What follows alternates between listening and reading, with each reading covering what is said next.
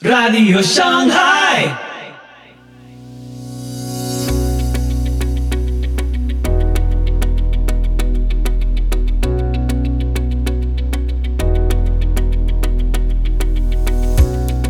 Muy buenos días, muy buenas tardes, muy buenas noches. Soy Pipo Biglione. Muy bienvenidos a Radio Shanghai. Este es el episodio 335 de la séptima temporada. Hoy, Decadencia de Occidente con Edgar Pacheco, Luis Faraj y Néstor Díaz. Imperdible y profunda charla sobre la decadencia de nuestros valores occidentales. Ahora también nos podés encontrar en YouTube y en Telegram. Te invito a escuchar este episodio atentamente. Yo creo que nos daríamos cuenta aquí de algo los tres, ¿no? Y es que hay un problema en Occidente en cuanto a la religión actualmente, ¿no? Que es difícil encontrar una iglesia que cumpla con las expectativas, por ejemplo, de llenar esa necesidad espiritual que tiene el hombre occidental, un hombre nihilista, modernista, postmodernista, ¿no? Que vive en una sociedad postindustrial. Entonces, obviamente hay una, como decía Seneca, ¿no? El hombre está buscando que alguien le tienda la mano. Y hay gente que tiene necesidad y no sabe qué hacer, ¿no? Te vas a una iglesia y te encuentras con ruido, con algarabía, con, con desastre, ¿no? Te vas a otra iglesia y, y aquí tienes a, a, María en el centro y, y, y olvidaron las escrituras. Y entonces yo creo que aquí entramos a un punto crucial y que es que la Biblia habla también de esto, ¿no? O sea, la Biblia nos, nos, nos, advierte de que los tiempos irán de mal en peor, ¿no? Que el corazón del hombre se va a enfriar. Entonces, aquí estamos tres personas hablando de una necesidad real. El hombre tiene una necesidad real, una necesidad de Dios, como dice Agustino. El corazón se encuentra inquieto hasta que se encuentra con Dios. Y obviamente las religiones buscan como canalizar esa necesidad a través del dogma, del rito, de la liturgia. Pero ¿qué pasa? Porque hace unos meses, hace un mes, si no hace mucho, nos levantamos con la noticia, por ejemplo, de que Roma también ya había cedido un poco al asunto de bendecir parejas homosexuales uh -huh. y que, por ejemplo, en la Plaza de San Pedro, ¿no? pues que es el icono de la, por decirlo de alguna forma, del cristianismo occidental, también se iban a bendecir parejas homosexuales y de que ya no hay ningún problema en tener esta aproximación ¿no? hacia la comunidad LGBT, etcétera. Muchas iglesias históricas protestantes también, muchas iglesias evangélicas también lo están haciendo, los anglicanos, los luteranos, los presbiterianos. Entonces, obviamente aquí hay una necesidad urgente que tenemos que atajar y es la crisis occidental. ¿Hacia dónde vamos? A ver, a mí me gustaría preguntarte, Luis, tú que estás en el debate constantemente y creo que tú lo acabas de comentar, ¿no? Es difícil, estoy buscando una iglesia, estoy buscando un lugar donde pueda llenar mis expectativas espirituales, un hombre que tiene sed espiritualmente. ¿Tú a dónde crees que va Occidente desde tu perspectiva, ¿no? Desde tu perspectiva, ¿hacia dónde nos dirigimos? Ya ni siquiera tienes que hablar teológicamente, ¿no? Como, como hombre pensante de una sociedad occidental, ¿hacia dónde vamos? Vamos a la, a la explotación de la fantasía del hombre. Cualquier cosa que el hombre puede llegar a producir, la tecnología le va a ubicar la herramienta para que pueda llegar a desarrollar esa fantasía, esa pudrición. Eso, a, eso, a eso es lo que nos estamos aproximando, eso es lo que yo estoy viendo con mis propios ojos aquí en Estados Unidos, donde existen aparatos modernos, eh, o sea, poder llegar a comprar una mujer, comprar una mujer, de hecho, eh, físicamente guapa, de plástico para poder llegar a complacerte en tu casa. O sea, es, es, es la, la, hipersexualización del hombre, es supuestamente abrirle la, la, mente al hombre y decirle, mire, denle rienda suelta absolutamente todo lo que usted quiera. Ahí es donde vamos. Ahora, cuando, cuando Edgar me, me, me invitaste, fíjate, a, a, platicar esto, yo, cuando me, el tema, ¿no? cuando dijiste decadencia en Occidente, decadencia, decadencia, y me, puse a pensar. Y yo, pues es cierto, qué buena. Pero después, me, después yo pensé, ok, si estamos en decadencia porque estuvimos alguna vez en algún lado o en, en, en, una posición de valores de cultura, de tradición, de ricura, de estabilidad, de lo que queramos, ¿no? Aquí. Entonces, si hay una decadencia, asumimos un estándar. ¿Y qué fue lo que nos ubicó ese estándar? Todos ya sabemos acá que fue el cristianismo y sus valores y sus presuposiciones, ¿no? Particularmente en Génesis 1.26. Que el hombre tiene dignidad por sí mismo, dado que fue dado en la esencia por Dios, ¿sí? portamos el, el, imago de. Ahora, en la, ¿se acuerdan de la conferencia que les mencioné que ya, ya, ya, el editor la está trabajando? Cuando yo estaba haciendo mi investigación, yo me di cuenta que lo que cambió del hombre es la epistemología. ¿Sí? O sea, la epistemología del hombre, podemos llegar a tener dentro de nuestra cosmovisión, epistemología para la gente que nos está viendo es eh, cómo nosotros eh, sabemos, ¿sí? O sea, cómo es que sabemos lo que sabemos y por qué y dónde lo justificamos.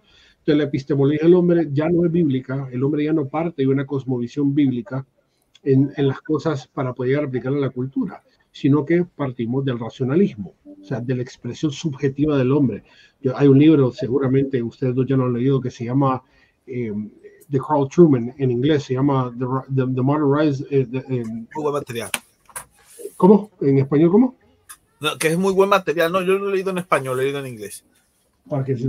Eh, este se llama, eh, yo lo, lo, lo- se llama The Rise and Triumph of the Modern Self, de Carl Truman, el, el libro, el mejor libro de los últimos 20 años. Está en español, por favor búsquenlo, los que nos están viendo. Jamás he leído un mejor libro. Y él habla acerca del, del, del- del individualismo, propio del liberalismo, obvio, pero él, él lo toca desde la psicología. Y él dice el rendirle culto al, al yo, al ser, al, al- yo, y ese rendirle culto al yo es alabar todo lo que yo produzca, no lo que produzca, por ejemplo, la Biblia, no lo que me, me comanda la iglesia, sino lo que sea que yo producir. Y ahí es donde nos agarramos del, del transhumanismo. Y el transhumanismo lo que dice, dado que existe el yo, podemos apelar, por cierto, Edgar, al superhombre de Nietzsche. Entonces, el- el- el- la tecnología dice, ok, existe el super yo. Y este super yo, como dice el Marqués de Condorcet, un pensador de, de la Revolución Francesa, dice, este ser, dado que es perfectible, va a necesitar remover todas las barreras del- mentales, epistemológicas, que se le pueda impedir esa perfectibilidad. ¿Y qué es lo que pasa? Que el cristianismo tiene un anclaje objetivo del hombre. Eh, y como eh, tenemos un anclaje objetivo del hombre, y si tenemos un anclaje, significa que tenemos una versión última del hombre, que en Juan descubrimos que el todo el hombre es conocer a Cristo y parecerse a Él, entonces tenemos que eliminarlo. Y el momento que lo eliminamos, tenemos que meter un nuevo Dios, y ese nuevo Dios es el yo. El yo, yo, yo, yo. El yo, yo, eh, eso es algo, algo una expresión que. ¿Y qué es lo que necesitamos al yo?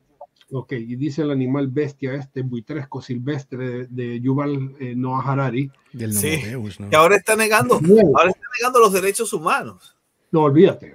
Lo viste en Twitter hace poco, el que salió esa. sea, sí, sí.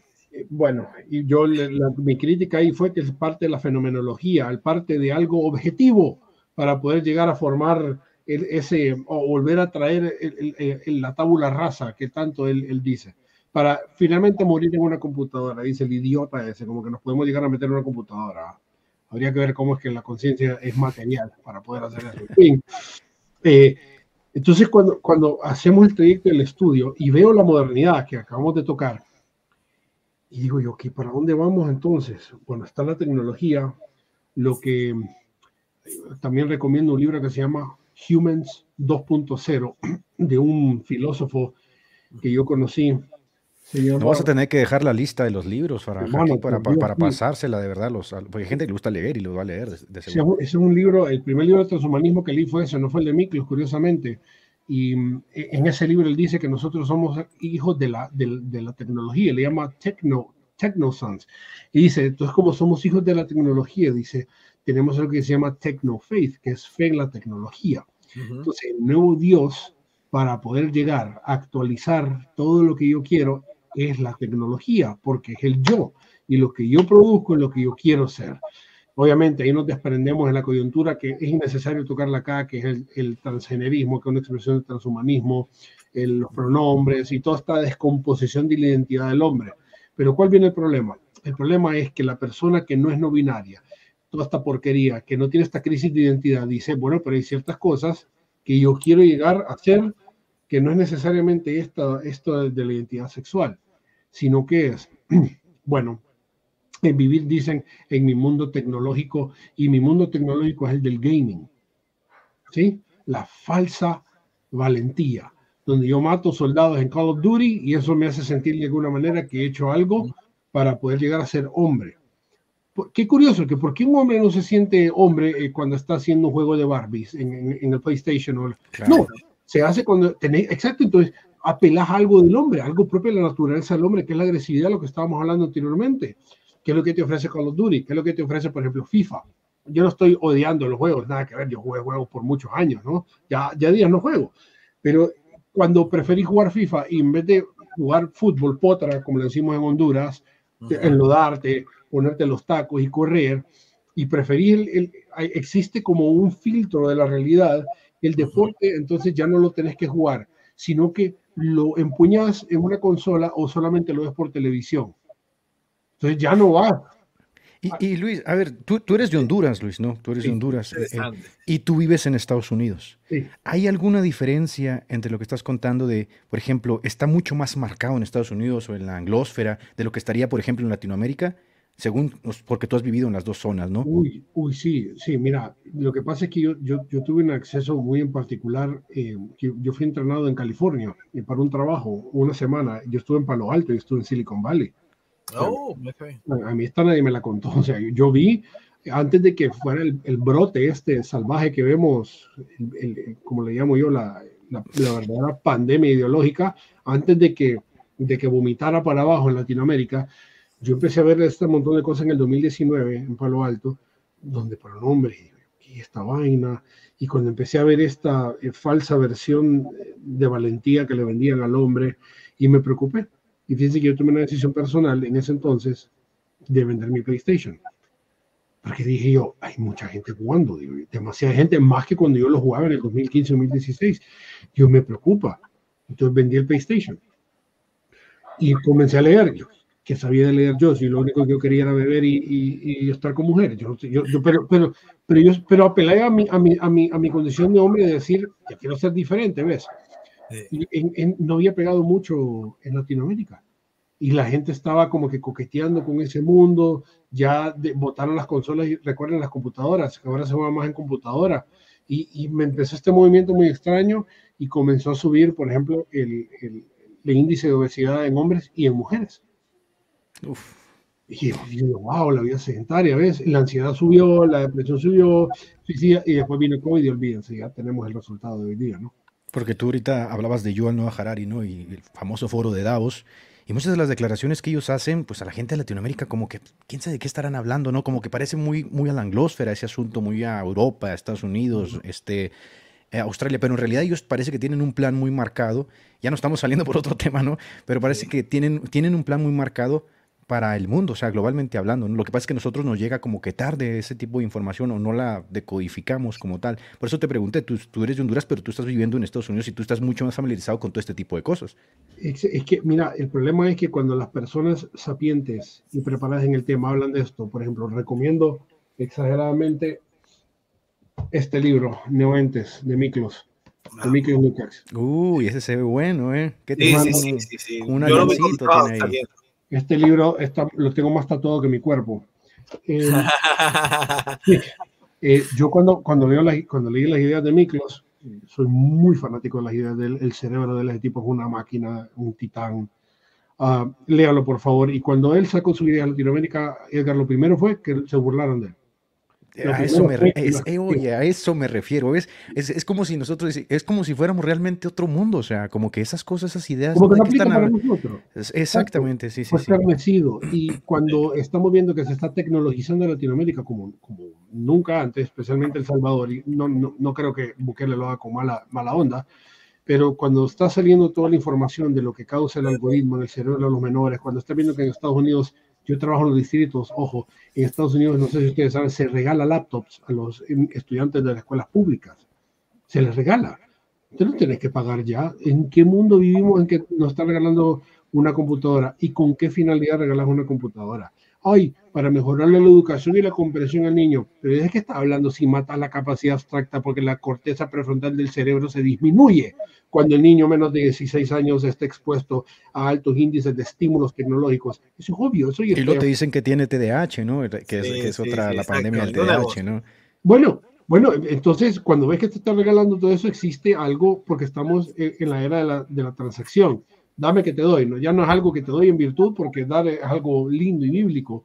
Es mejor dar que recibir. No, te doy porque necesito algo en contra. Y ahí nos metemos en otro tema que, que yo lo traté en una conferencia que me, me, invitó Sara Winter, Sara Hoff a dar en, con respecto a la educación, porque trabajo en educación acá. Y bueno, aprovecho, pero recomiendo otro libro para eso, se llama uh, Amer- eh, American The Education. The. Underground History of American Education de John Taylor Gatto. Este libro, este libro, ay Dios mío, no sé ni cómo, por dónde Oye, agarrarlo. Tú has visto este, ¿verdad? Uy, 2084 de John Lennox, olvídate, hermano. Uh, están comiendo pan enfrente de los pobres, sé cómo son malos. No, no, por cierto, yo les, yo les quiero, les quiero dar un regalo a ambos, les quiero regalar un libro a ambos. Y, eh, así que por favor, quiero que me escriban en privado. Si me dicen, Luis, tú recomiéndolo y compren y te lo doy. Si no, ustedes Gracias, dicen, mi "Usted querido me lo quiero regalar a ambos. Ah, no, pero gracias, gracias. ¿no? Queridos- Yo recibo libros. El regalo que siempre me gusta son libros. Hablen de Hazer porque ya nos metimos otro tema y, y este, Ah, yo, ok, no quiero, ok, yo bueno. no quiero este, que, que no dejen de hablar de Hazer porque es un tema Porque- este, interesante. ¿eh? Pero de- aquí, fíjate que iba eso, quiero conectar a Heiser. Ok, entonces cuando, cuando veo que Heiser está invitado a los foros de tecnología en Estados Unidos, Ah. busquen el documental que tiene el que sacó con Logos Bible Software. Y lo sacó con Scott. que yo- yo ¿Cómo no se sé llama? Em, se llama eh, UFOs, UFO. Uf, queridísimo. Uh, caramba, claro. y, y claro. ahora quiero, quiero elaborar con esto, si me, si me lo permiten, porque esto es muy importante, muy, para, para mí particularmente muy importante. ¿Se recuerdan la, la conferencia apologética que se me fue invitado a hablar en, en Carolina del Norte, no? A los, a los expositores y a las personas que de repente compraron como un VIP, por decir así, se les permitió estar en el, en el, en el, el- en el pleno donde habló el doctor Hugh Ross. El doctor Hugh Ross participó, obviamente es teólogo y filósofo, como, como ustedes ya saben, en, en- en Reasons to Believe, ¿sí? Pero él es astrofísico. Entonces, él fue contratado por Moscú, el gobierno ruso, y por el gobierno americano para eh, ver, explicar esto, lo, de los, lo del fenómeno de los ovnis. Los WAP, ¿no? Ajá. Entonces, cuando él da la conferencia, esta conferencia cerrada, le resumo todo, él decía, cuando nosotros hicimos la, el estudio con los militares que vieron eh, estos seres, con todo lo que sucedió, nos dimos cuenta de tres cosas, yo como astrofísico le estoy hablando, dice, y mi último punto ese se lo voy a dar como teólogo. Que, que Rose está bien metido en, el, este- en ese tema, está bien metido Rose últimamente, Claro. ¿verdad? Sí, Sí, sí, sí. claro, claro, porque él, él tuvo que haber, tuvo, o sea, fue contratado profesionalmente como científico para ver si este era un fenómeno que se pudiera explicar desde la ciencia, porque los seres aparecían en campos gravitacionales que eran del estudio de él, entonces él necesitaba hacer eso y él trabajó con Stephen Hawking. También, ya, ya, ya la voy a conectar a esa historia bien linda que contó el de Hawking. Yo, imagínense, yo soy un nerdito que está en, en primera fila, así, yo con mi mochilita. Que, te- que, que- que el Señor ha tenido misericordia, te ha permitido tener ese privilegio. ¿verdad? Qué privilegio- qué hombre tan privilegiado, Dios mío. Exageradamente, mi hermano Jorge Gil. Y curioso, Jorge está en su, en su rollo conectando las cámaras por otro lado porque él trabaja para Cross Examine y yo estoy con mi mochilita enfrente, yo soy en primera fila, en primera fila, no había nadie a la par mío. El doctor Gary Habermas estaba atrás mío, por cierto. Pero yo estoy viéndolo y él está contando al final de la conferencia, después de que hubo una elaboración, dice él, miren, lo que averiguamos fue lo siguiente. Estos seres no dejaron algo que se llama remnant heat, o sea, calor, eh, ¿cómo se llama? Remnant heat. Como una Eh, estela, ¿no? Ajá, como por ejemplo, eh, Es como, eh, se dice eh, calor remanente, calor remanente. Entonces, ¿por qué? Porque, bueno, eh, los cuerpos que entran tienen que dejar algún tipo de calor remanente. Voy a dar un ejemplo muy, muy, muy burdo, pero, por ejemplo, cuando nosotros nos sentamos en una silla y nos paramos por mucho tiempo, dejamos algún tipo Claro. de calor, ¿no? Bueno, algo así, pero para que esto solamente pudiera ser producido, obviamente, por seres eh, materiales. Físicos. Fí- es físico, perdón, sí. Ahora, cuando vimos, el, dice, en, en- en South Dakota, en todos estos lugares donde estos seres aparecieron, a las horas que aparecieron, con nuestras máquinas sofisticadas tecnológicas, nos dimos cuenta que estos seres no dejaron calor remanente. Número uno, dice. Número dos, dice. Estos seres se le aparecieron a personas que tienen un común denominador. O eran alcohólicas o practicaban brujería. Uy, uy, uy. huepa. Y dice, y número tres, ninguna de estos seres rompieron la barrera del sonido cuando ingresaron a nuestra, a, a nuestra, eh, a, a la, estra- estrato- a nuestra esfera, perdón, de la estratosfera a la, a la, no me acuerdo, no me quiero meter en campo que no es lo mío, Pero- la, la biosfera. a la biosfera. Ajá. Y dice, dice, mm, inmateriales, no rompieron barrera del sonido y se le aparecen a personas que están en lo oculto. Y dice, esta es mi conclusión, ya no como científico, dice, estos son demonios. Estos no son seres, no son aliens como los quieren vender. A mí, o sea, en la conclusión, son- a mí se me- obviamente se me cayó la quijada. Y bueno, yo levanto la mano y, y vamos, hagamos un paréntesis para cerrar con la historia de, de Hawking, para conectar con Heiser. Entonces le digo yo, eh, usted mencionó que usted es astrofísico y trabajó en el Pentágono, si no me equivoco, le digo, el doctor Stephen Hawking también. Le digo, sí, me dice, correcto. A todo esto, yo, a mí me enfocan en la cámara porque estoy haciendo una pregunta. Pero a mí no me importa, yo estoy en- enamorado del cerebro de este señor. Y yo sí, una pregunta, ¿por qué usted considera que él tenía razones más allá de su enfermedad para no creer en Dios? Había algún argumento que no le, que no le caía. Me cae viendo el doctor Hugh Ross con la calidez que él tiene, con la que titán. Dice, mira, me dice, los últimos cuatro meses de vida de, de Steven, que yo trabajé con él, mente brillante, como tú sabes, me. Pero él, en sus últimos días, fue trabajado en su casa, ayudado a levantarse y a pararse por una, un amigo mío, que es un, un, eh, enfermero con su esposa, que vivieron en la casa de él. Entonces él tenía alguien que vivía constantemente con él que lo cuidaba, ¿no?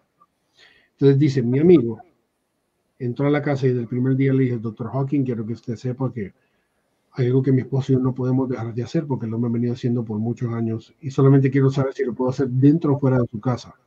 Es todo lo que yo quiero saber, pero lo tengo que hacer. Y le dice el doctor Hawking en su máquina, ¿qué es? Mi esposa y yo leemos la Biblia y oramos todos los días. Uy, uy, uy.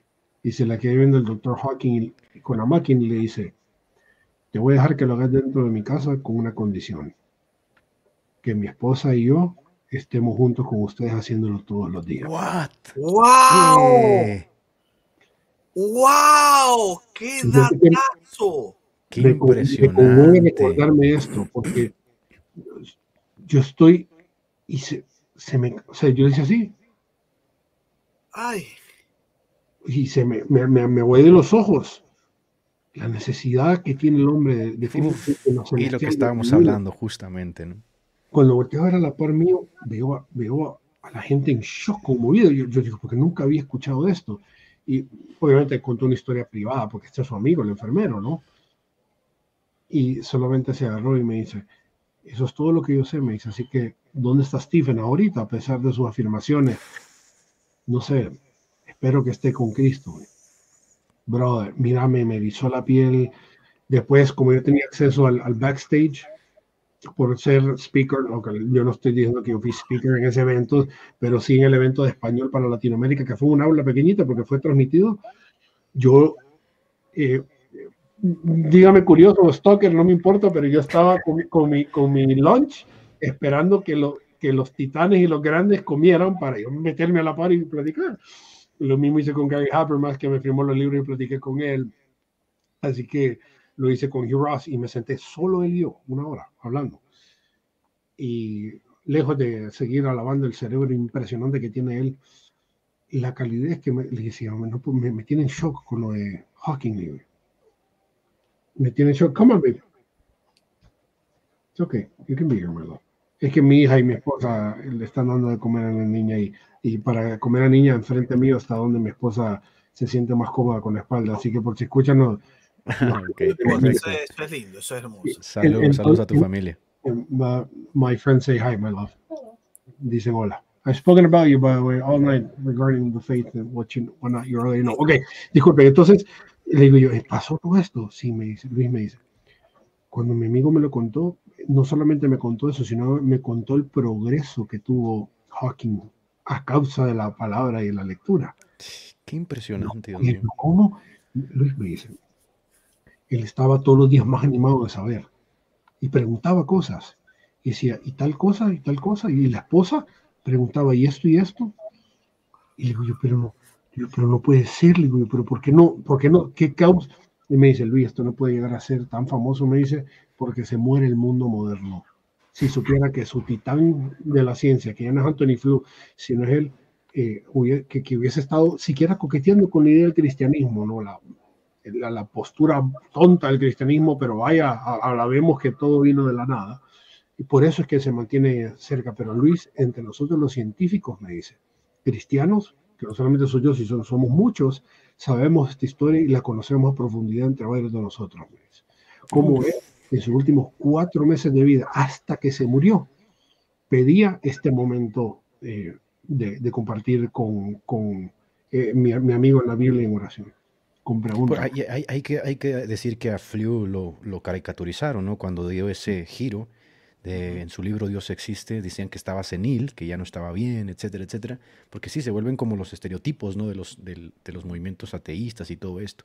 Qué impresionante lo que, lo que acabas de contar, de verdad, impresionante. Aquí hay mucha gente que ha confesado que está en las lágrimas, ahí estaba, había y también, y también dice que, que, que, ha sacado a muchos, muchos ladridos de wow.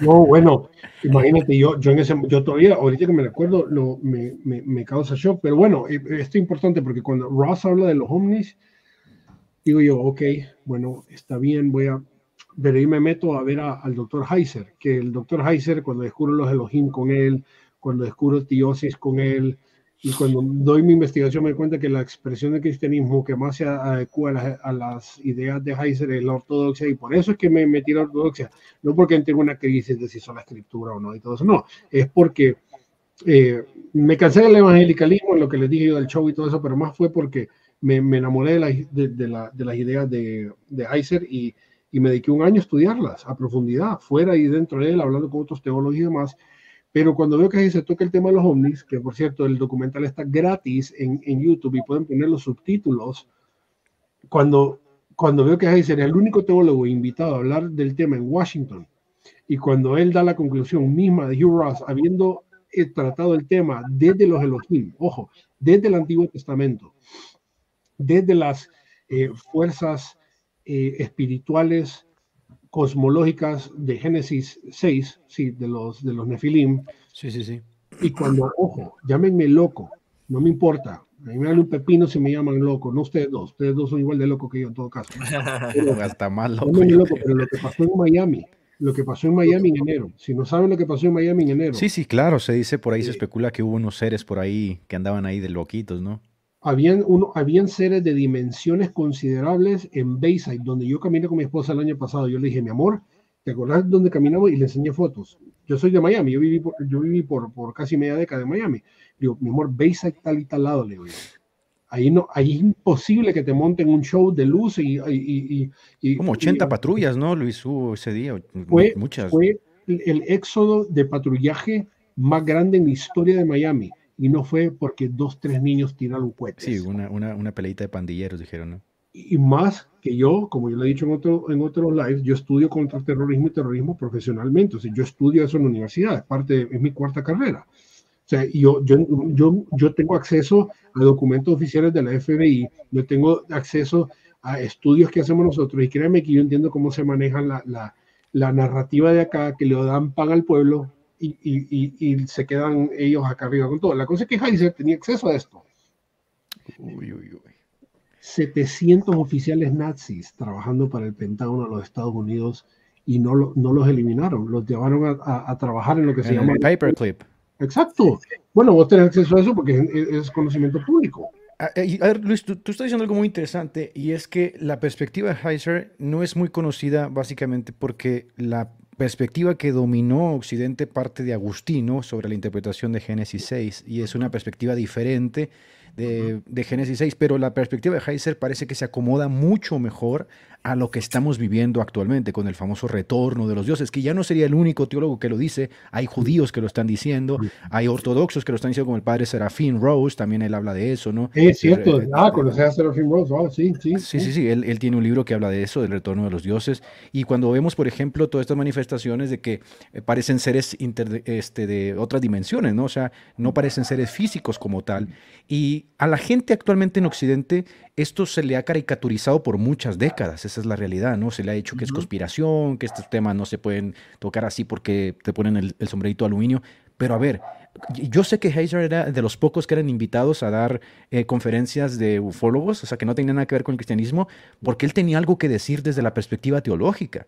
Y eso es sumamente interesante, porque los teólogos hasta hace unas décadas esos temas los veían como, ah, eso, eso es tan loco, ¿no? eso es de Hollywood.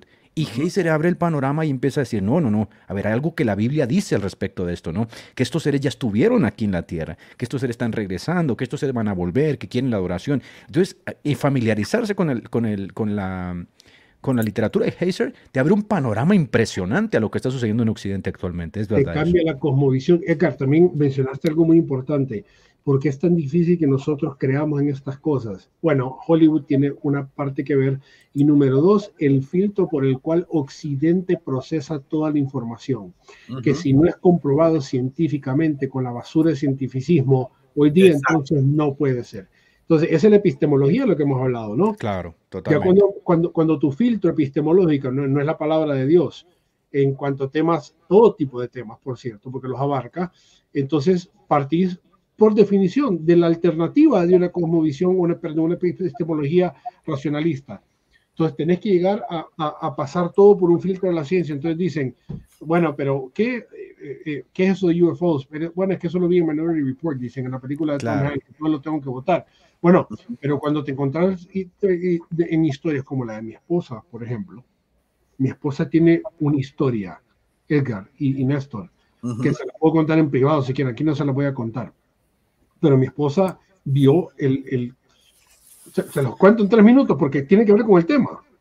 Sí. Si tú quieres, dale. Cuando, yo, conozco, quieres, dale. cuando yo conozco a mi esposa el año pasado, que el, el primer día que la, que, que la conocí, eh, que, que, platicamos y todo, le dije, yo me voy a casar con vos y vamos a tener hijos, y bueno, voilà. Pero, él, y me dijo, yo pensé que estabas loco, pero cuando yo le empiezo a hablar, mira, vos querés algo que yo no comprometo, es mi fe, le digo, yo soy cristiano, eh, me encanta la filosofía, la apologética, la teología, le digo, pero mi teología parte de un hombre que me cambió la vida, que se llama Michael Heiser, le digo, entonces, mira, vos que tenés un, filtro de bien espiritual, porque mi esposa siendo ortodoxa, vas a entenderme bien. Y Luisito, como de, de, de, burro, típico hombre, comienza a hablar como por una hora de los Elohim y los Anakim y de este y lo otro. los Anunnaki. Olvídate. Claro. sí, los Anunnaki. Los, también lo, la demonología ugarita, ¿cómo se llamaba? Del Zacarías Hitchi, ¿no? Y todos sí. esos. Y yo, eh, los, los, eh, los, hombres, los hombres águila, algo así. Ajá, bueno, entonces yo hablando de, de, de, de la demonología eh, de, los, de la era paleolítica, de, todo, de, todo el mundo de Mesopotamia, y después lo conecto con el concilio divino, y ¿saben cómo me cayó? Me dijo, Luis, en este cuarto, por cierto, ¿qué pasa si te digo que yo conocí esos seres? El consejo divino me dice que me estás hablando. Uf, uy, uy. Uf. Y yo digo, ¿cómo? Felipe, esta historia la conocen solamente mis padres adoptivos, me dice, y lo conocen un par de personas, porque no, no puedo en Occidente, en Estados Unidos, contar esto porque la gente cree que estoy loca. Yo nunca sí, te mandan al psiquiatra luego, luego, ¿no? Me dice, yo me caí, me dice, en un pozo a mis ocho años, cuando yo estaba en Ucrania. Permítanme, baby, can I, do you have permission to tell your story regarding... Ok, por respeto, le me dijo que sí. Se cayó en un pozo y se estaba ahogando. En este pozo que se estaba ahogando, el que estaba detrás de la casa de ella, eh, se fue. Me, me, me, dice, no, no podía llegar al, al, fondo, me dice, me desmayé me fui. Y yo sabía que estaba muriéndome, yo sabía que me estaba muriendo y bueno, ni modo, me dice, me, me fui. Cuando me fui, me dice, mmm, aparezco en un lugar donde me tiene un ser. No le voy a contar toda esa historia, no tiene sentido, pero dice que este ser, este ser la, la, la llevó donde habían un grupo, un panteón. Y me dice, y esta persona, Felipe, me dice que me agarró de la mano, que yo sé que era Cristus, me dice, así como le yo sé que era Cristus, me dice, yo sé, me dice, yo sé que era, pero he sentido tanto amor en mi vida, me dice. Y dice que este ser le preguntó a este grupo de personas, miren quién vino. Y dice que los seres le dijeron, te hemos estado esperando, le dice, pero todavía no es tu tiempo, le dice. No. Uy no, no, mira hermano, cuando me lo, me lo está contando, ella se pone a llorar. Me dice, por favor, no quiero que creas que estoy loca. Le digo, por favor, habla. Y yo procesando más Heiser. Yo, yo, yo, yo, Heiser, Heiser. Y el maestro claro. se, y se ríe ahorita. Mi esposa que me escucha, cuando me escucha Heiser, se está riendo porque sabe. Y Heiser, I love you. Y, y, y, y, Heiser se había muerto, recuerden, en enero. Yo, yo, ah, sí me dolió mucho, maestro. Bueno, y, y me contame, me, me termina de contar y me dice, Luis, tomaron una decisión ahí, me dice, tal cual me lo estás contando en Segunda de Reyes, me dice Felipe, tal cual me lo estás contando en Job 38, tal cual me lo estás contando, me dice en el Salmo 89, el Salmo 82, todo lo que me estás diciendo. Y me dijeron, necesitas bajar porque necesitas cuidar a tu hermano. Me dice Luis, después mi mamá a los cuatro años se murió de eh, sobredosis y, y después mi papá nos dejó, entonces entendí que yo tenía que cuidar a mi hermano. Yo entendí que mi misión en la tierra era cuidar a mi hermano.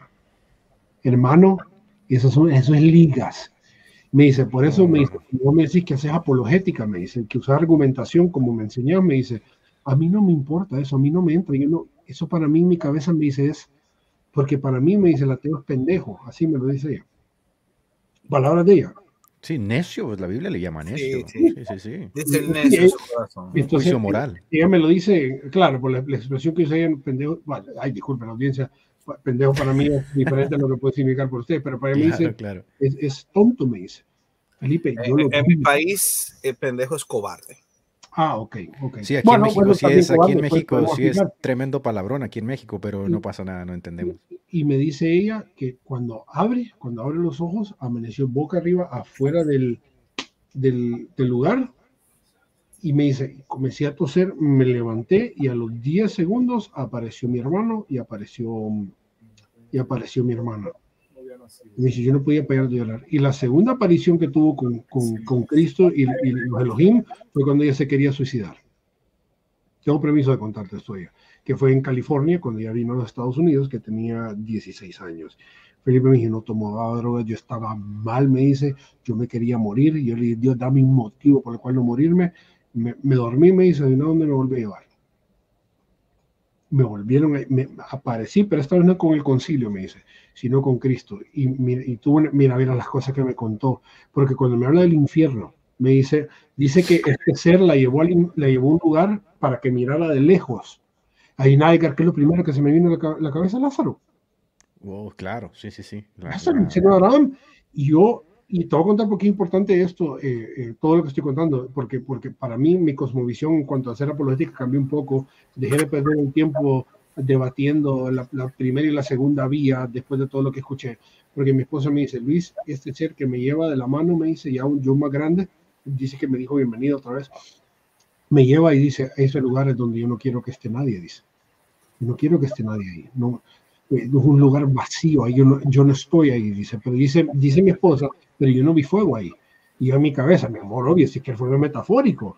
¿Cómo sabemos esto? Porque, bueno, si lo que hemos estudiado teología entendemos que, que el fuego se entiende como parte de la cosmovisión judía, que era de purificación, pero no se entiende sino por left behind y todos estos Dante, Alighieri, ¿no? Y, eh, ayer yo estaba haciendo un análisis de que Roma tiene un, museo del purgatorio, ¿no? De donde literalmente ellos dicen que bajan las ánimas en fuego y prenden ahí las cosas. Y, pues te digo el fetiche, ¿no? Qué interesante lo que acabas de decir, Luis.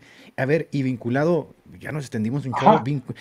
Ah, bueno, vinculado. Entonces, cuando yo estoy viendo la cosmovisión eh, presuposicionalista, digámosle, o sea, sin tener que dar tanta argumentación, no estoy diciendo que no los doy, yo me, me gusta dar la argumentación, pero no centrarme en Occidente tanto, así, uh -huh. me, me, abrió la mente y dije yo, yo creo que yo estoy perdiendo mi tiempo haciendo videos de rebate eh, LGBT y todo, o sea, los videos que yo hago de rebate, típicamente que me, me seguramente Edgar, vos me dijiste que por eso me conociste mi sí, trabajo.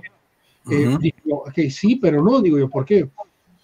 Porque estoy atacando una parte del ser humano nada más, eh, no retándole, pero hay otra parte y otro mundo allá afuera, y cuando me enamoré de las ideas de Heiser, y cuando digo yo tengo que aprender a hacer geopolítica desde el antigua testamentaria y trabajar esto desde la cosmovisión bíblica un poco más agresiva. Mira, mi esposa mira mi vida, cambiarme la vida no solamente por todo lo que ella me ha dado, sino por su historia y su testimonio, porque vivimos en un mundo espiritual, pero tratamos todos los temas desde una desde la física, desde el materialismo. Y materialismo donde... totalmente. Sí, sí, desde la política, desde oh. una posición específica de izquierda o derecha. Creo que, eh, como decía mi amigo Murcia, Jonathan Murcia, eh, por ejemplo, hablando del, del caso de Laje, Laje tiene un buen análisis, pero diagnostica mal, porque su diagnóstico parte de un presupuesto que es netamente material.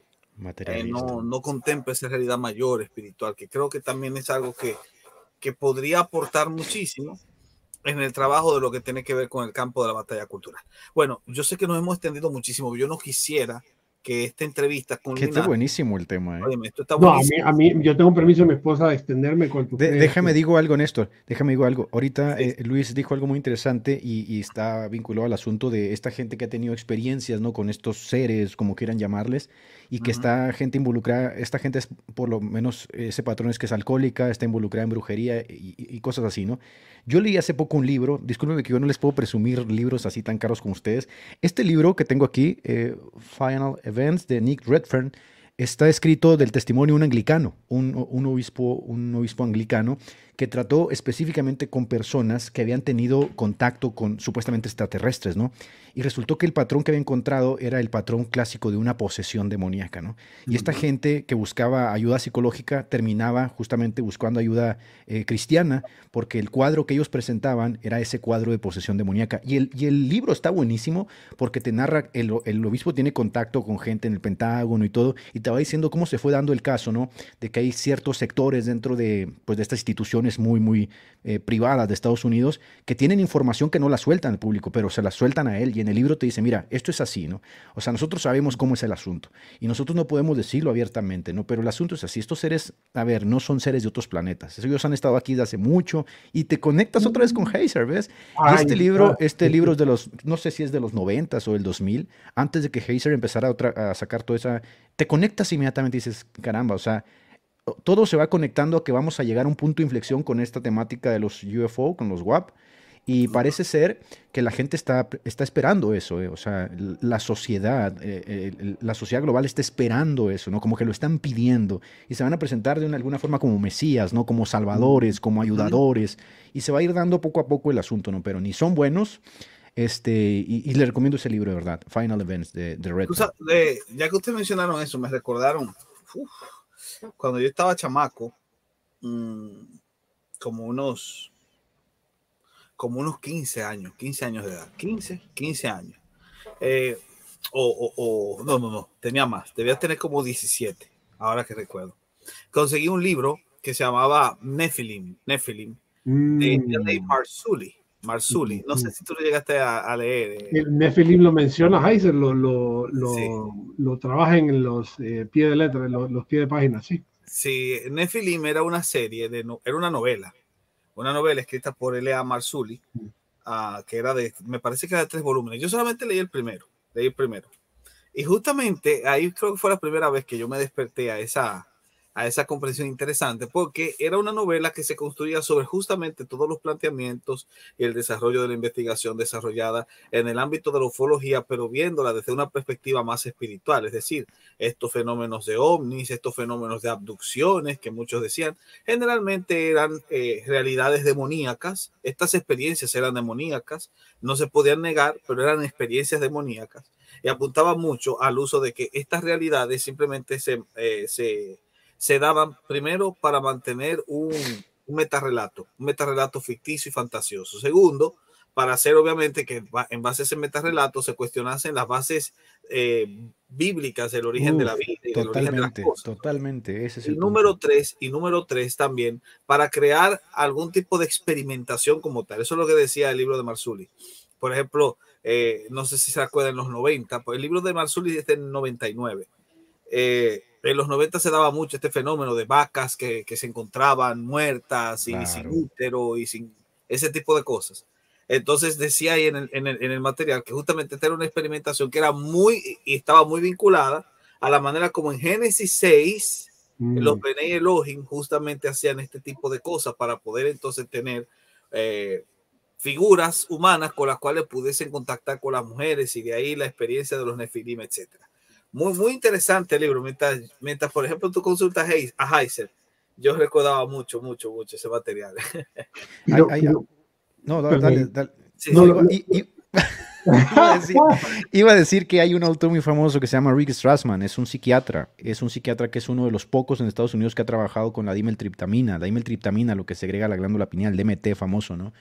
Que ahora pues, hay, hay todo un fenómeno con el DMT, con la ayahuasca y con todos estos viajes astrales que está dándose en la cultura. Este señor Rick Strassman, que trabajó porque está prohibida, ¿no? La dimetriptamina no, no te la venden, ¿no? Desde, desde que se dio todo este asunto de la prohibición del LSD y todo el asunto, este asunto de las drogas en Estados Unidos. Este fue de los pocos psiquiatras que trató con la dimetriptamina y escribió un libro muy famoso que se llama La molécula del espíritu, que es buenísimo. De hecho, este hombre era agnóstico y se convirtió, no sé, en budista, no sé qué, una onda así rara.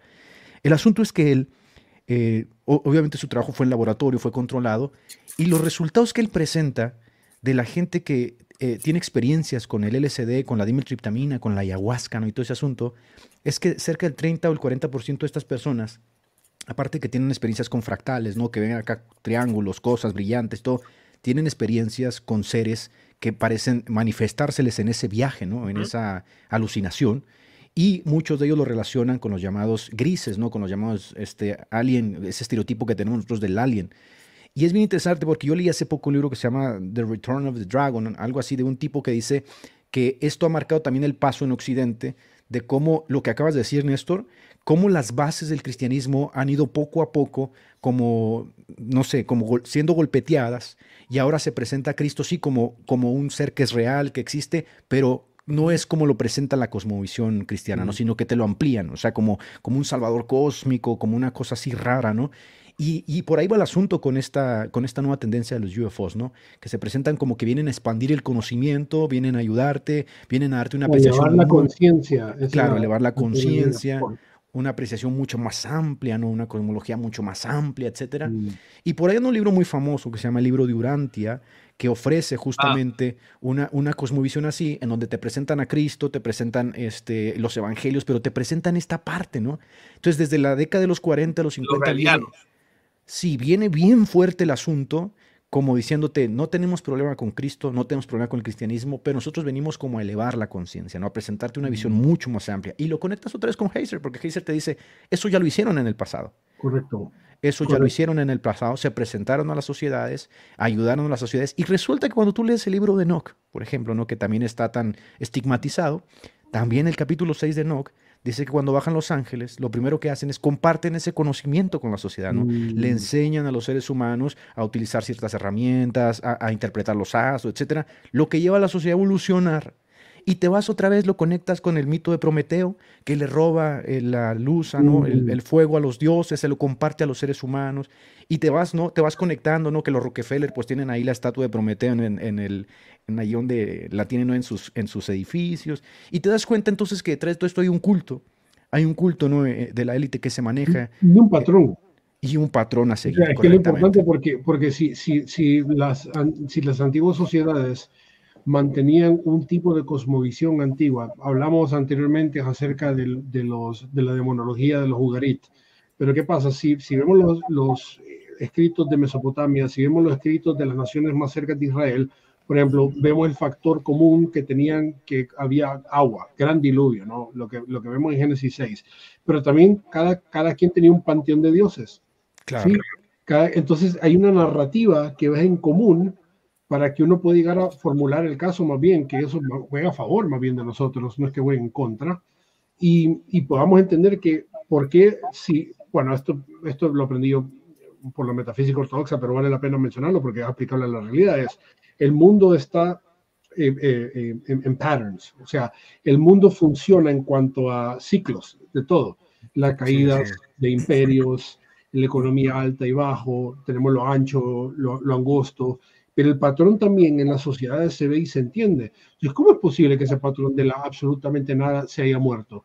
No, todo eso, es mentira del mundo antiguo. Tenemos un nuevo mundo que es el mundo nuevo ahorita, de parte de 1517 de Copérnico, por cierto. Exacto. Entonces, ¿cómo es posible que de 1517 para acá, el patrón que, que ha dominado literalmente desde, desde el primer momento de la existencia deje de ser? Si el patrón, por definición, es algo que es que conforma la realidad, que le da le da sentido a la misma realidad, ¿no?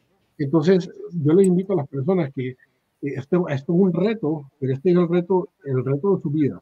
Abandonen, abandonen el, no estoy diciendo cientificismo porque es una palabra muy... Esa concepción materialista, ¿no? Por el amor de Dios, dejen de interpretar la realidad debajo de una cosmovisión que todo se tiene que estudiar mediante el método científico digamos así, para ser mucho más concretos. Exacto, un, un, un, análisis desde debajo del sol, como decía. Exacto, por favor, eh, estudien los padres de la iglesia, Néstor. Eso lo que le digo a la gente. ¿Cómo pensaban los antiguos?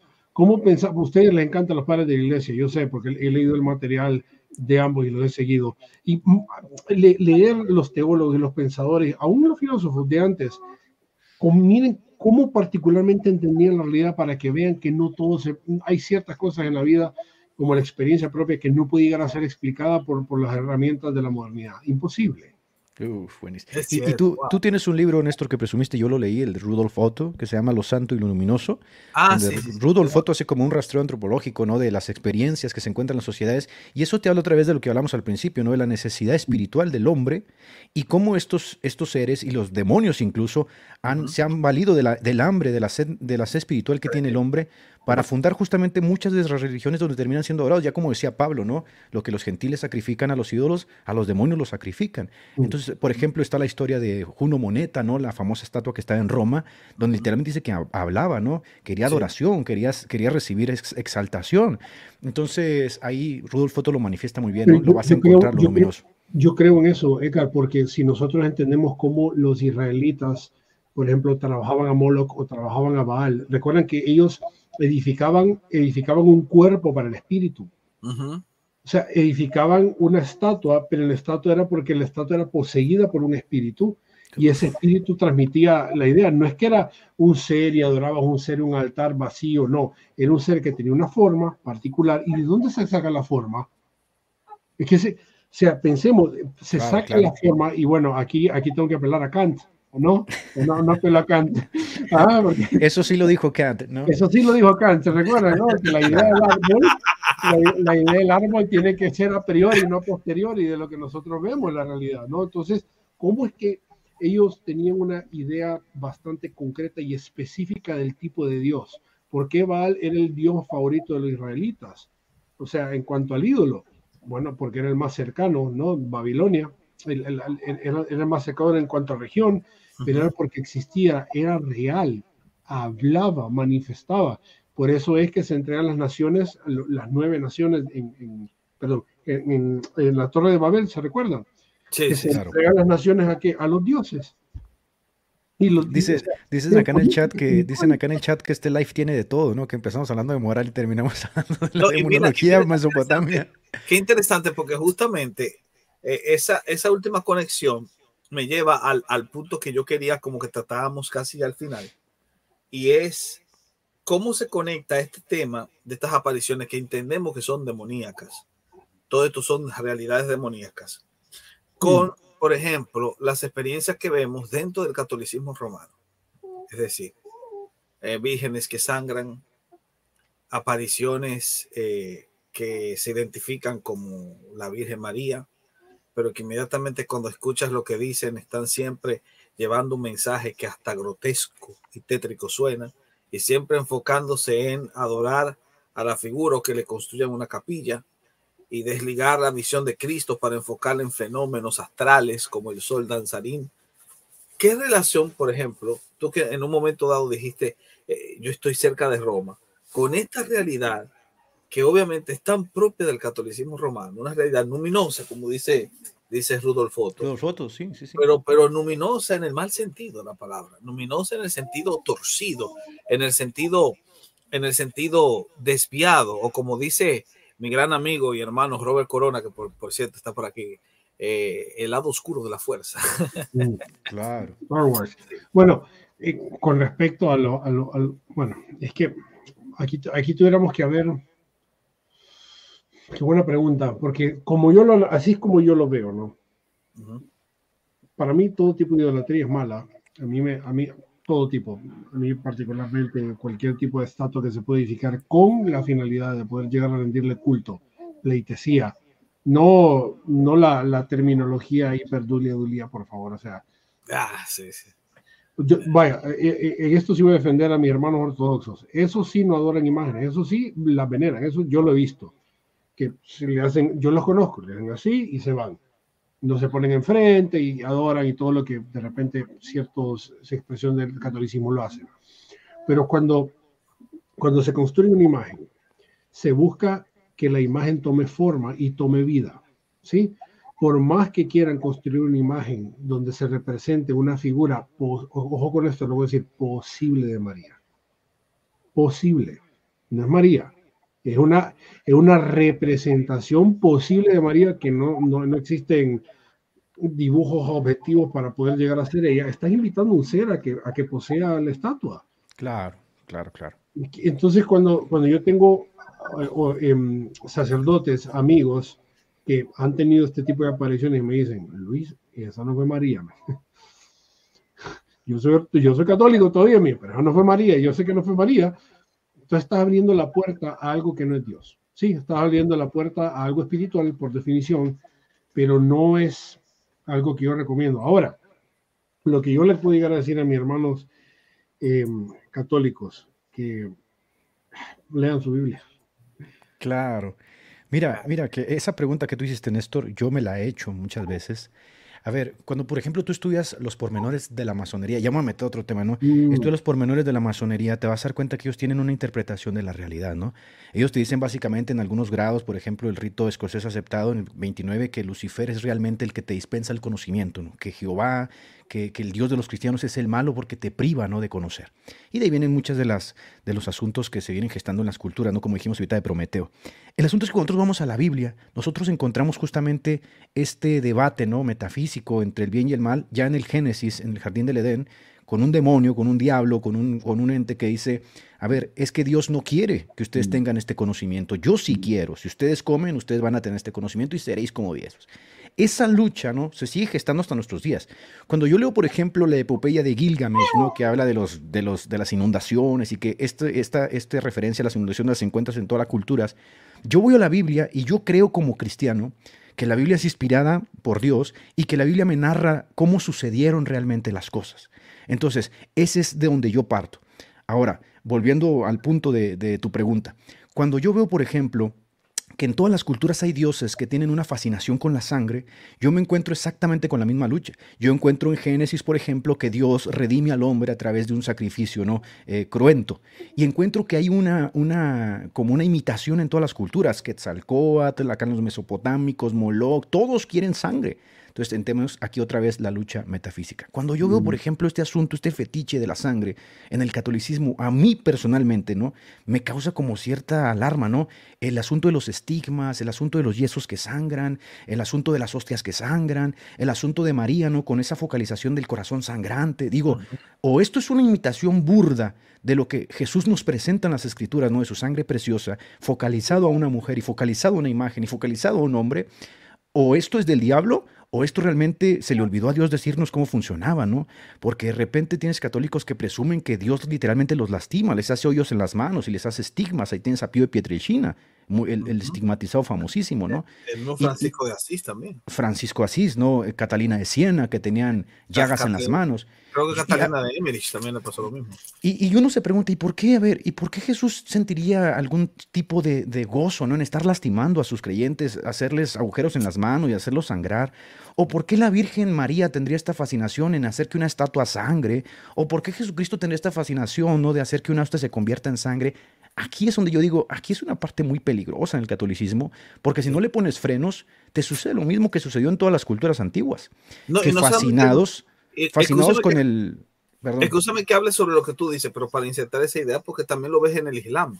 Gabriela estrangulaba a Mahoma. En la sí, cueva. en la cueva, cuando le comparte el Corán, lo estranguló, es verdad. Yo, yo Néstor, me había hecho una pregunta, eh, cuando, cuando hiciste esta pregunta, habías dicho algo, ah, sí, eh, Ok, ya, ya, ya, ya te lo decía. Bueno, a, mí, a mí esto me lo dijo alguien en Miami hace años cuando yo me vine acá, un mes antes de, retirarme de la ciudad, y me dijo, Luis, el diablo opera de una manera tan inteligente que se acomoda, me dice, al, a los vacíos culturales. Mira, mi brother. Y así me dijo, el diablo opera de una manera brillante que se adecua a los vacíos culturales. Eso, eso a mí me, dejó a mí loco. Y, él, me comentó algo, y él me dijo, mira, te voy a comentar, Luis, vos, vos sabés, porque he hablado esto en privado, me dice en público, en mi libro, acerca de mi adicción a la pornografía, me dice él. Y yo, ¿sabes? ¿Quieres saber cómo yo aprendí a dejar la pornografía? Me dice, no, no con todo lo que intenté. Sino porque un demonio una vez me dice, se me apareció una mujer y me empezó a lamer las nalgas. Me dice. Estoy, hablando de un hombre casado multimillonario, hermano en Cristo, un tipo eh, bien, bien pegado aquí en Estados Unidos, un amigo mío. Eh, y le digo, ¿cómo? Felipe me dice, me empezó a lamer las nalgas un demonio, me dice. Tanta era mi fetiche, me dice, así, lo que está hablando de acá que se, se, se, me apareció, me dice, y sentía que se me, me iba la vida del miedo, me dice, todo lo que iba a hacer. Pero me dice, lo que yo lo que te quiero transmitir es lo siguiente, me dice, porque está hablando de estos temas y todo en público. El diablo conoce tanta la humanidad, porque existe desde el Edén, la primera interacción con el ser humano. Claro, por supuesto. Que perfeccionó tanto el engaño, trabajó tanto el engaño. Mira qué curioso, que yo he estado, yo he estado leyendo eh, he estado leyendo proverbios ahorita con la familia y uno, uno de, los, de los proverbios ayer es eh, Proverbios 19-17. Mira lo que dice Proverbios 19-17. Dice, aquel que hace muchas cosas malas perfecciona el mal. Uy, uy, uy. significa que mal es potenciable. O sea, que eh, eh, eh poder llegar a actualizar el mal porque no, o sea, mi esposa y yo, como estamos fascinados con ciertas ciertas cosas. Vemos un programa en, en Amazon Prime, perdón, en HBO Max de, de psicópatas, eh, de, de, psiquiatras y psicólogos analizando psicopatías. Y entre más pasan los episodios, más grave y más profundo y más sádico y más enfermo es el crimen que han cometido. Entonces vemos evidencia, mera percepción, pero también si lo vemos a, a lo largo de la historia, vemos un patrón en, por ejemplo, en los dictadores vemos cómo los dictadores o, los, o las figuras totalitarias de los primeros siglos no eran, no eran tan malas como lo era Hitler, por ejemplo, de cruel como lo fue Hitler. Eh, no lean a Wilson, lean a Víctor Franco, lean a Frank y se den cuenta los sádicos y los enfermos que eran los nazis. Peor que, que, que, que los gulags. Yo he leído el régimen de los bolcheviques y, y todo lo, ah, leía a Solzhenitsyn lo que quieran, no se compara, el nazi es lo más enfermo. Entonces, cuando, cuando vemos hoy día, audiencia, por favor, quédense con esto. El diablo no opera con nuevos trucos, sino que los recicla y los perfecciona y se los muestra de una manera que ustedes se la traen y no se dan cuenta. Y cómo está durmiendo todo el mundo hoy día es lo que, si no me equivoco, Chesterton dijo. No, corrígeme, dijo, el, el engaño más grande que ha logrado hacer el diablo es decirle a la gente que no existe. Que no existe. Cuando dice eso, uno remueve el aspecto espiritual del hombre, el único aspecto que Dios quiere perfeccionar de nosotros, el que más acentúa y ubica todo tipo de cosas por ahí. Identidades psicosexuales, eh, eh, ultraje material, ¿no? Del cuerpo, transhumanismo, transgenerismo, y ahí donde se ubica él, en el vacío cultural el día donde se le dice al hombre que es materia pura. ¿Ves? ¿Y qué pasa? Cuando se niega esa parte espiritual, se niegan los nefilim, los elohim y se niega el patrón de lo que nosotros estamos hablando. Por eso es que nos ven hablando ahorita, dicen estos conspiranoicos, estos XY. Bueno, mi gente, así es como el diablo ha logrado ganar la batalla cultural, negando el aspecto espiritual del hombre y por eso es que se hace política, como mencionaba mi amigo Laje, lo hace y mucha gente lo intenta hacer de esa manera, que no, de repente no es la manera más efectiva, pero hasta ellos lo hacen de la única manera que se les ha presentado la realidad Claro. claro. en otras palabras, a Nefarious Plot. Como una película, Nef eh, Nefarious, la película, ¿la vieron? Eh, claro, buenísima. buenísima. De hecho, la comentamos ahí, cada uno la comentó en sus canales. A Nefarious Plot. Que en la introducción, Steve Dish dice justamente algo parecido al tema de los vacíos culturales. Él dice algo como: eh, el diablo no, es, no es antimoral ni es moral, es amoral. Bueno, y en una, en una, a ver, en una sociedad este, postindustrial, ¿no? Que está buscando literalmente la singularidad cuántica, obviamente que el diablo va a venir con nuevos ropajes, ¿no? Es el mismo diablo, pero se nos va a presentar con nuevos ropajes y obviamente está buscando lo mismo que buscó en el pasado, ¿no? La adoración, este, hacer un mundo a su medida. Y ahí está, ¿no? El famoso fenómeno de los WAP. La gente está en el mundo, la gente que no tiene principios cristianos ni está despierta en este asunto, va a quedar redondita en cuanto a ello, ¿no? Entonces, pues sí, lamentablemente vamos a ser llamados conspiranoicos por este tema, pero es un tema que, si Dios lo permite por alguna razón que esté saliendo a la luz, es porque Dios ama a su pueblo también, ¿no? Dios eh, eh, pretende que su pueblo no sea adormecido en estos temas y esto es algo real, esto es algo que está sucediendo y yo seguí de cerca el caso de Miami, pero siempre está como, a ver, siempre estás cuidándote como la etiqueta, ¿no? No, este ya, este ya se fumó demasiada hierba, o es que, que, anda viendo, que anda, ¿te das cuenta? Entonces uno a veces prefiere decir, mejor no digo nada. Te, te muteaste, querido. Es que mi hija está haciendo sonidos ricos.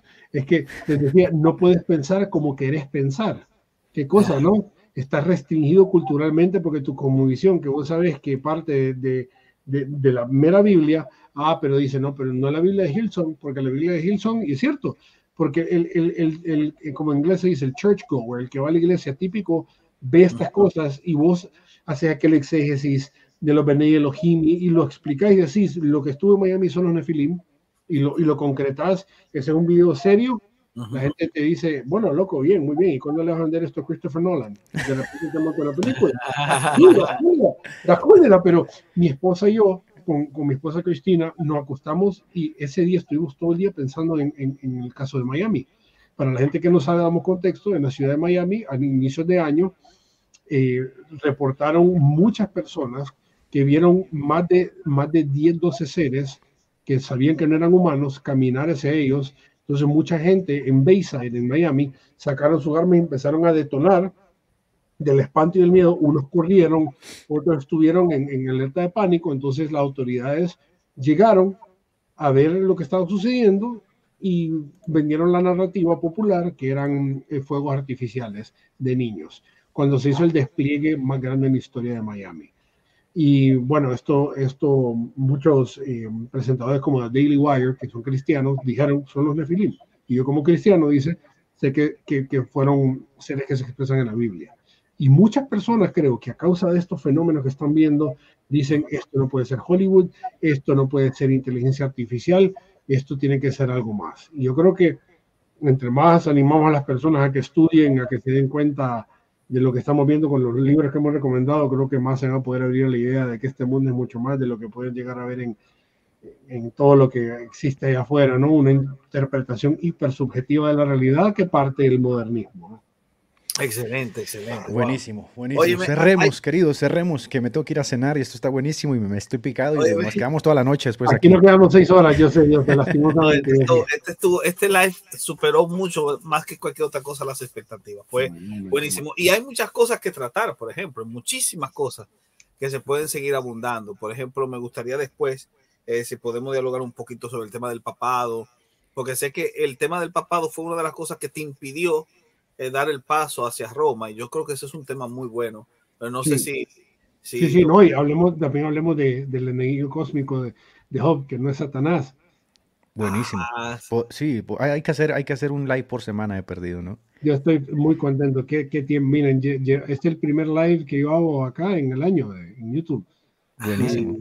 El primero, y estoy muy feliz de haber estado acá, muy contento mi esposa, hasta mi esposa me dice, ¿estás feliz por hoy, verdad? Porque vas a hablar de tus temas, me dice, le digo, cállate, que no quepo, le Están preguntando, Luis, que el, el, nombre del documental de Heiser, ¿cómo lo encuentran? Ahorita, ahorita mismo eh, lo pueden buscar eh, como Michael Heiser eh, y ponen uh, Aliens and Demons, Aliens and Demons. En YouTube, lo pueden encontrar en YouTube. Acá, de hecho, lo voy a enviar al link del, del chat Ah, sí, buenísimo. Y aquí simplemente nomás se mete, ¿no? Ahí por favor, véanlo. Él tiene un libro acerca de eso, por cierto, lo pueden comprar.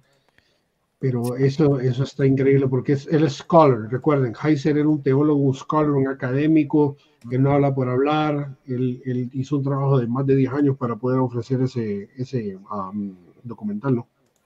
Buenísimo. Eh, ha sido, de verdad que me la he pasado, pero bueno, excelente, ¿no? Es un, fue una tarde riquísima. Es como esas pláticas que no quieres que se acaben, ¿verdad? Pero nos tenemos que ir. Bueno, ya a mí me están llamando ya a cenar. A mí también, ya rato me están llamando, me están diciendo muertas acá, que se me va a dar la cena también. Claro, entonces vamos, vamos cerrando, queridos, ¿no? Así como impresiones generales. Antes, antes de cerrar, quiero, en estas impresiones generales ya finales, quiero de verdad decir... Eh, y lo digo públicamente, realmente tengo un gran aprecio por mi querido hermano Luis, Luis Felipe. Em, el Señor me puso una impresión en el corazón, debo decir, estaba orando.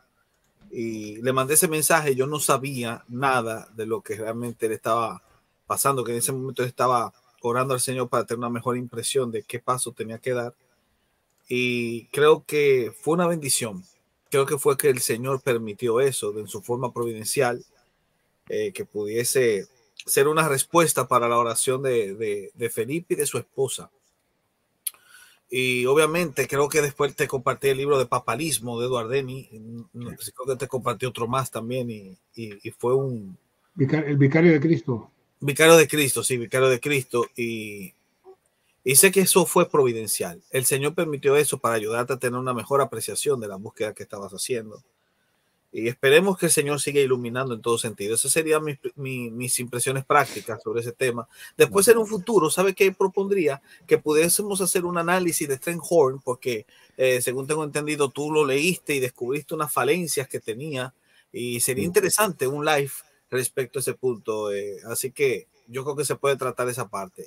Claro, claro, sin duda. No, gracias por tus palabras. De verdad, gracias por tu disposición y, y por el corazón que tenés, que yo sé que a, a más muchas las personas. Es algo que aprendí de años de vos y, y tu pasión por el conocimiento y, bueno, gracias.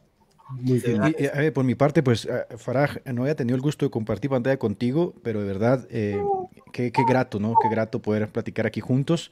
Este, yo espero que no sea la última vez, ¿no? Espero que podamos compartir más, así una charla entre amigos, ¿no? Una charla informal entre amigos, que podamos tratar varios temas y que la gente sea beneficiada. Estuvimos casi 700 personas conectadas, entonces creo que a la gente le gustó, hay muy buenos comentarios y de verdad muchas gracias por tu disposición. Sé que eres un hombre muy ocupado y, a ver, el hecho de que estemos aquí los tres es que no habíamos podido cuadrar porque eres un hombre ocupado. así que gracias de todo corazón por tu disposición y este, pues, ¿qué te puedo decir? Que, te vaya muy bien a ti, a tu familia. Sé que tienes una niña, una bebé chiquita Así que mis mejores deseos, mi querido Farag, y estamos para servirte. Así concluimos el programa de hoy.